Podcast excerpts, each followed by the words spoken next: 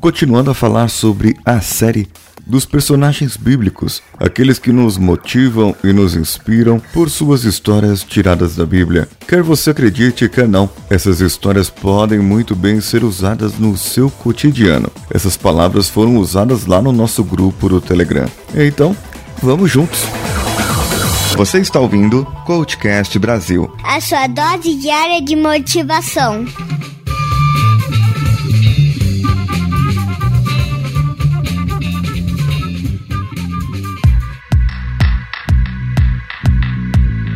Hoje eu vou contar para vocês a minha visão da história de Davi. Ele que já foi interpretado por Richard Gere no começo da sua carreira, vejam só. Tem lá um rei Davi perdido por aí.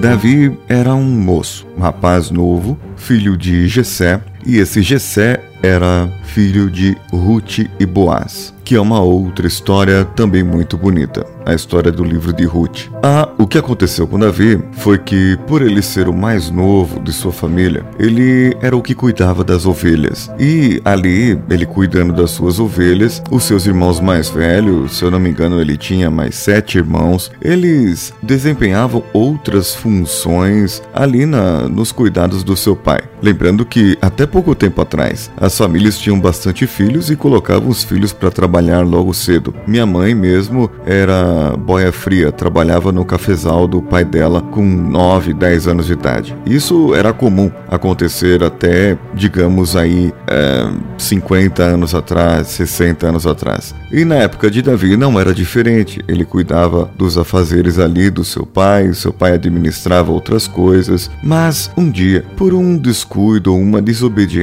o rei que estava ali, o rei de Israel, que era Saul, ele cometeu uma desobediência, que não vou entrar aqui no mérito, e por castigo Deus se desagradou dele e passou a olhar com os seus olhos para Davi, pois Davi tinha um coração puro, era menino, jovem e era um tanto ousado. Acreditava profundamente em Deus e no seu poder e sabia que tudo ele poderia resolver.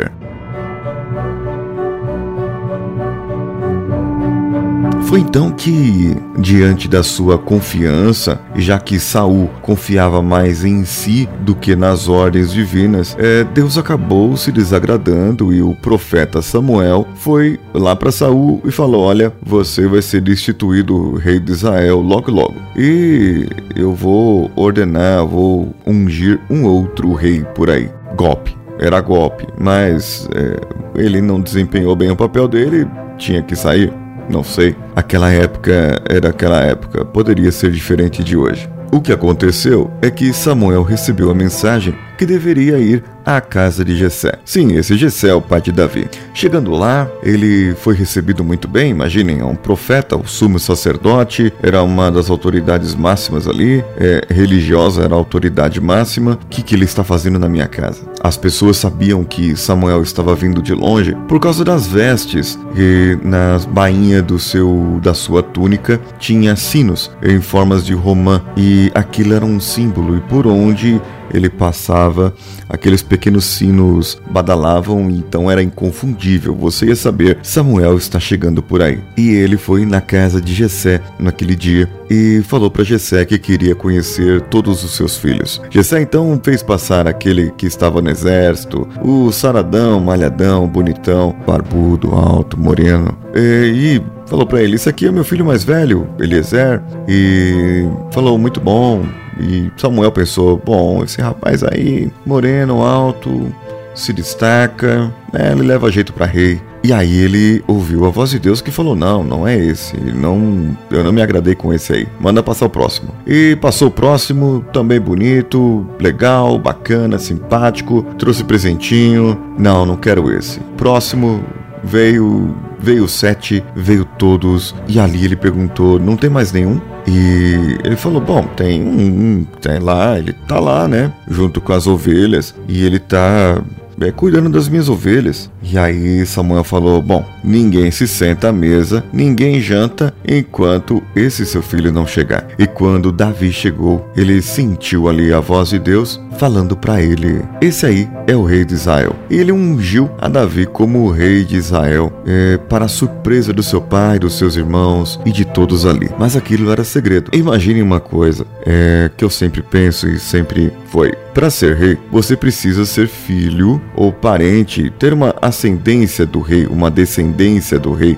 E, e, e, Davi não poderia, porque Davi não tinha nada a ver com o rei. Foi então que surgiu um gigante na parada. Esse gigante, ele foi ali para Israel para causar. Ele era dos filisteus, um homem com mais de 3 metros de altura, desafiou o povo e falou: Eu sou campeão dos filisteus da terra da Filisteia. Esse gigante desafiou ali o povo de Israel e falou: Olha, vocês destacam aí um campeão de vocês e eu é, vou ser o campeão guerreando pelos filisteus e aquele que vencer, o outro será escravo e tudo mais. Então foi que muita gente tentou ir. Quem deveria ir? Deveria ir o rei, o rei Saul. Ele deveria ser o homem mais corajoso e realmente ele era o melhor guerreiro de Israel. Ele se destacava é, acima dos ombros dos outros homens ou do homem mais alto do exército. Para vocês verem como ele era alto também. Porém, 3 metros de altura, quem vai conseguir chegar ali? Foi quando Davi falou: Eu vou, eu vou e eu vou guerrear contra esse gigante. Saul, sendo ali o rei, determinou que aquele homem de Israel que derrotasse o gigante ia ter a sua filha como esposa.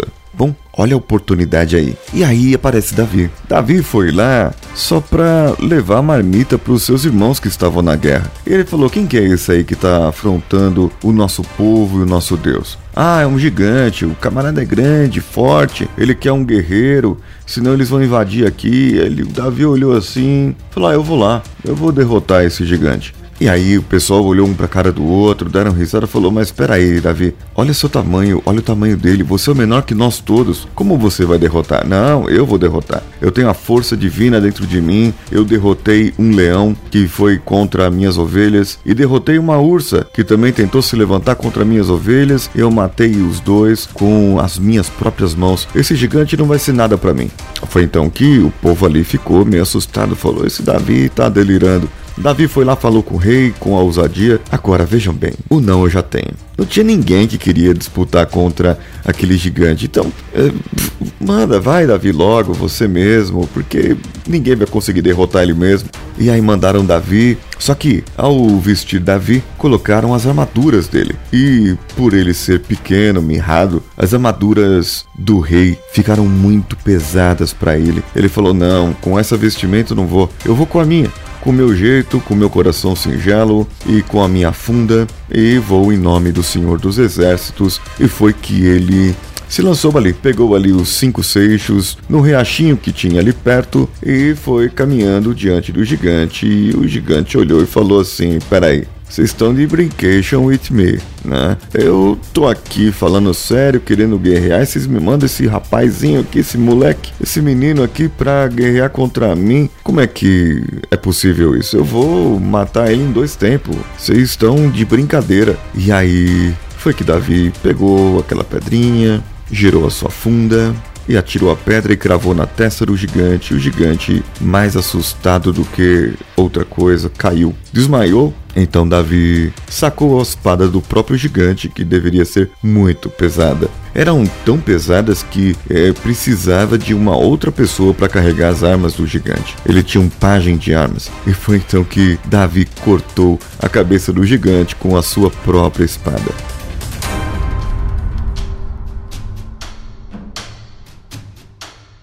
O que aprendemos dessa história? Pois a história de Davi é um tanto longa, existem muitos outros capítulos da sua história. Mas, só para começar, Davi precisava ser parente próximo do rei para poder ser rei. E ele, derrotando o gigante, casou com a filha do rei, que era uma bela mulher por sinal. E casando com a filha do rei, ele pôde então, se o rei morresse, por acaso assim, né? O rei morrer, tal, e o outro filho dele também, Jonatas, morrer. Quem sabe eu possa ser rei. O fato é que o povo gostava de Davi. O que ele fazia, ele derrotava, era um enorme estrategista e começou a ter seu nome mais famoso e divulgado entre as pessoas do que o próprio Saul, o rei. Davi era muito amigo de Jonatas, filho do rei. Os dois eram muito próximos. Mas foi um dia então que, numa batalha, o rei acabou morrendo e o seu filho também. Então sobrou o reinado para Davi. E Davi foi coroado rei, mas ele já tinha a unção. Quantos de nós temos dentro de nós algo já? Você tem o seu dom, aquilo que é trato de você, que cresceu com você. Pode ser uma inteligência, uma habilidade, algo que você tem jeito para aquilo. E de repente você nota que precisa de algo mais, precisa de aprender, precisa de praticar, precisa entrar na escola. E quando você nota, de repente você já está lá. O que Davi tinha era a inteligência de cuidar, a garra, o, a força de vontade, a ousadia. Era isso que o reino precisava naquele momento. De uma pessoa ousada, forte e que pudesse ter um certo espírito de liderança que já o rei Saul havia perdido. E o que você tem? Qual o seu inimigo? Qual o seu gigante? pois dizem por aí, e é muito difundido, essa imagem que muitas pessoas olhavam para o gigante e ficavam com medo do seu tamanho. Mas Davi era o único que olhava e falava: Esse gigante está muito fácil de acertar, não tem como eu errar. Qual é o seu gigante? Qual é aquela coisa que você precisa derrotar para você ir atrás dos seus sonhos, para você poder alcançar aquilo pelo qual você nasceu, cumprir a sua missão de vida, cumprir o seu propósito. Qual o motivo da sua existência? O que você precisa fazer para que esse motivo seja cada vez mais perpetuado e que você possa, de uma vez por todas, ser a pessoa mais feliz do mundo, trabalhando naquilo que gosta, podendo perpetuar e cumprir a sua missão naquilo que você faz e o que você faz de melhor é ser ousado, é ter algo para você, é ter algo que as outras pessoas vão se admirar. Fiquem com essa parte, com essa mensagem. E na semana que vem eu vou trazer a parte 2 de Davi, uma outra história, mas a continuação da história do nosso amigo Davi.